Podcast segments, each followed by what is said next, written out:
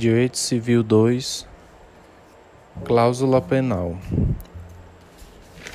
A cláusula penal quanto aos seus conceitos e sua natureza. Os seus conceitos da cláusula penal. Incorre de pleno direito o devedor na cláusula penal, desde que culposamente deixe de cumprir a obrigação ou se constitua imóvel. Artigo 408 do Código Civil. Artigo 409. Quanto a seus conceitos e natureza. A cláusula penal estipulada, conjuntamente com a obrigação ou em ato posterior, pode referir-se à inexecução completa da obrigação, a de alguma cláusula especial ou simplesmente móvel. A cláusula penal quanto às suas espécies. Artigo 410 quando se estipular a cláusula penal para o caso de total inadimplemento da obrigação. Esta converter-se a uma alternativa a benefício do credor. Artigo 411. Espécies. Quando se estipular a cláusula penal para o caso de mora ou insegurança especial de cláusula determinada, terá o credor árbitro de exigir a satisfação da pena combinada juntamente com o desempenho da obrigação principal.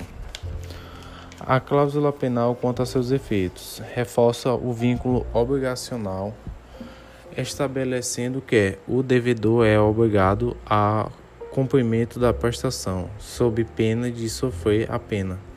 Ao passo que as arras aliviam o vínculo, criam para o devedor a faculdade de não cumprir o pacto, desde que pague a quantia estipulada.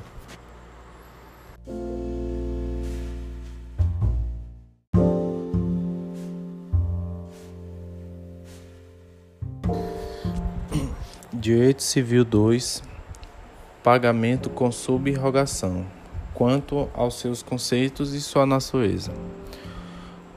Pagamento com subrogação ocorre pelo cumprimento da obrigação realizado por terceiro, com a consequente substituição de credores, ou seja, uma dívida que é paga por um terceiro que adquire o crédito e satisfaz o credor.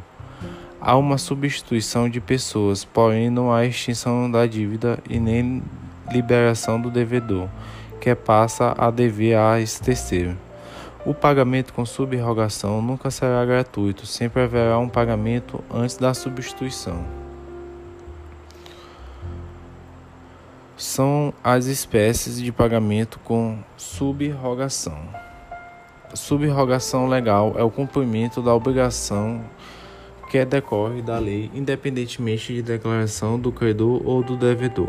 O devedor, ele é o pa pagamento, o pagamento libera o devedor frente ao credor originário. Subrogação convencional decorre por iniciativa do devedor ou credor. O terceiro interessado paga a dívida ao credor e este manifesta sua vontade no sentido que o terceiro fique colocado na sua posição, adquirindo os, os respectivos direitos. O credor, ao manifestar-se seu querer favorável à subrogação, faz com que ela se produza.